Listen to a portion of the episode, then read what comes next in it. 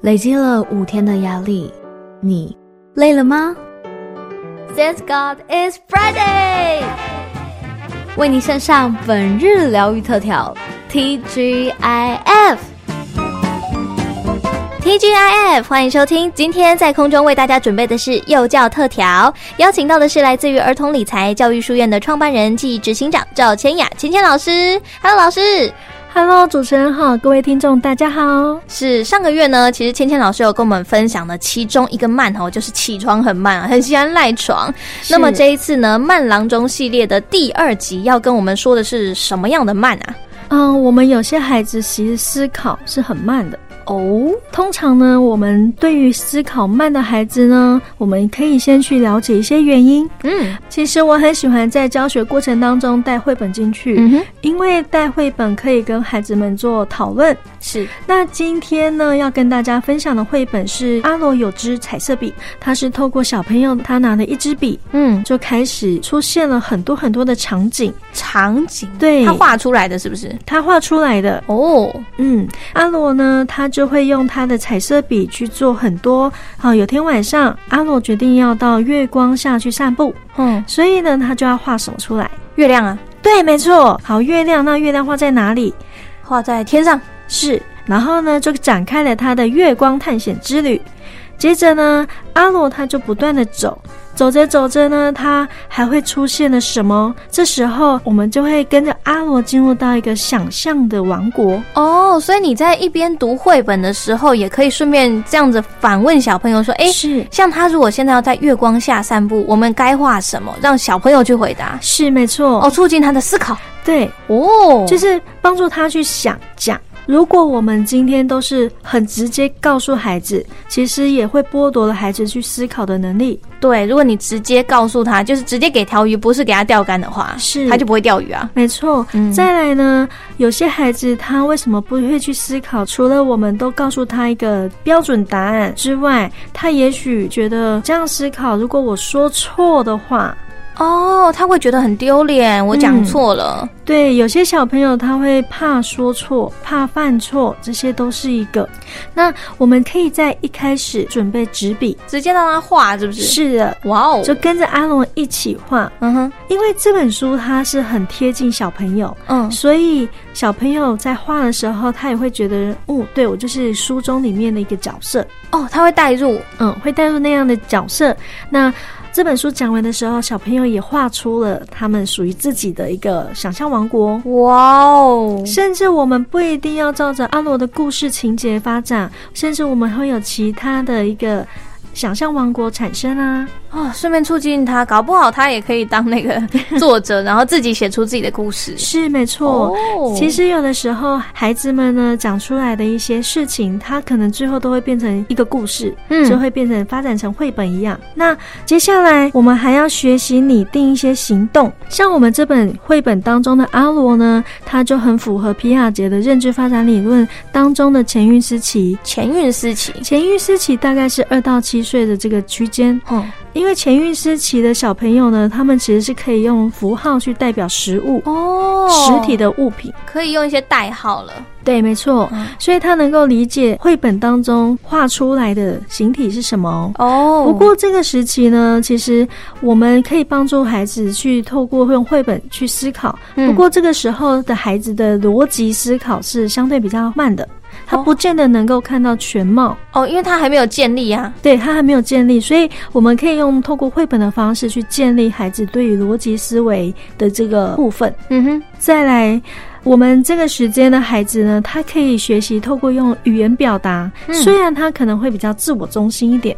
因为二到七岁的小孩，他相对是比较自我中心倾向的。嗯哼，不过，嗯、我们还是可以慢慢的带入，让他试着去说，然后试着站在别人的角色的立场去想。顺便训练他的表达能力。对，顺便训练表达，哇哦除了思考之外，还有表达的能力。嗯所以我们会很倾向都会用绘本的方式去做引导，而嗯孩子们呢，其实也蛮喜欢用绘本的方式哦。嗯，那除了用绘本的方式呢，其实还会有另外一个方式，就是用教具或者是桌游来带领孩子学习思考，并且解决问题。哦，但是难度要是孩子去做调整哦，是循序渐进的方式，是循序渐进的方式，不要让他一开始挫败感太大，是就想说的我又不会玩，我不要玩了。没错。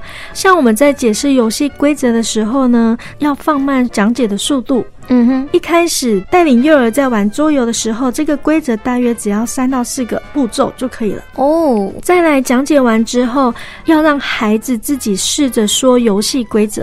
哦，你等于确认说他有没有理解你在讲什么？没错，这件事情很重要，嗯因为听跟说是不同的能力。对，一个输入，一个输出。是没错，嗯，但是我们在说的每一个步骤，必须要确保孩子都听得懂哦。我要怎么确定？哎，这样你有听懂吗？这样子吗？在每一个步骤说完之后，请孩子重复那一个步骤是什么，然后等到全部完成，再请孩子全部再说一次游戏规则、游戏步骤。那小朋友不会不耐烦吗？他就想说，我都知道，你为什么还要再讲？我不要讲，这样怎么办？嗯我们可以跟他讲说，我们讲完确定好，我们才能进行游戏啊。哦还是要让他知道这个游戏规则是很重要的。那再来呢，我们在一边讲解的时候，我们还可以有具体的呈现玩法。哦，直接玩给你看。呃，应该是说我们用例子举例的方式，我们就可以一边简单的操作一次，让孩子能够很清楚知道，而不是只是用听的。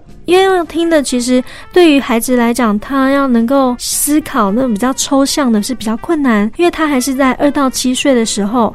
这个期间，我们要更具体的让他知道这个游戏玩法是怎么进行，哦，而且我们在进行的过程当中，可以适度帮他，但不要让孩子太过依赖。就像是你不要剥夺他思考的这个权利一样。没错，孩子呢，其实他在游戏过程当中已经在思考，他除了思考，他还要去解决当下的问题。嗯，可是如果我们不断的在旁边帮他的时候，小朋友可能会觉得没关系，我反正我有什么问题，我就问大人就好了。嗯嘿，他只要回答我不知道，我不会。是，那我们就会很担心嘛，就会想啊，他应该要会啦，为什么现在还不会这样子？哦可能要几次之后，家长都会认为说，哎，已经要会了。这是大人太心急了。是，不我们要放慢一下速度。哦，但有些小朋友他理解相对快，那就对啊没有问题。哦可是如果针对比较思考慢、理解慢的小朋友的时候，我们真的要放慢速度，哦不要太急。 OK，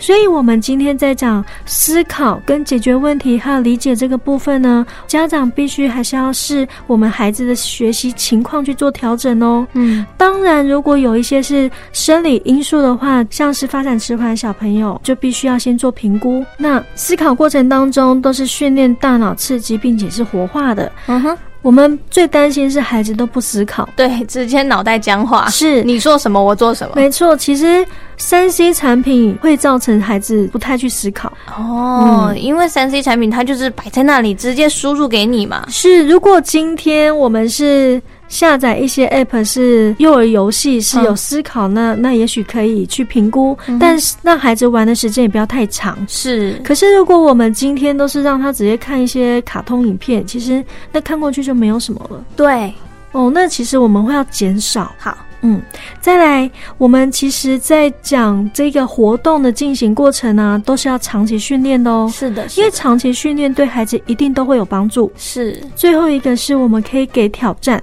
但不要一次给太多，我们可以逐步增加，才不会让孩子有习得的无助，会觉得一直受挫，受挫到最后他干脆都不学了，不思考了。哦，难度太高了，对一一下开子始跳级，噔噔噔，这样没，错，一开始不要让他直接到恐慌区啊，那是很可怕恐的。慌区，是的，是的，所以我们可以随着孩子的学习状况，还有他现在的发展情况，嗯，可以给他有点难度，但不要跳太多。是的。是所以，如果小朋友这个思考比较慢，或解决问题的速度比较慢，或许你就要去想办法哈、用这些不管是绘本啊、桌游啊这些形式去带入，然后让他们可以慢慢的加速。是，没错。那么今天在空中非常感谢来自于儿童理财教育书院的创办人暨执行长赵千雅千千老师来跟我们分享哦，慢郎中的 Part Two 就是是思考慢、解决问题慢该怎么办。谢谢老师，谢谢主持人，谢谢各位听众，我们下个月见，拜拜。拜拜。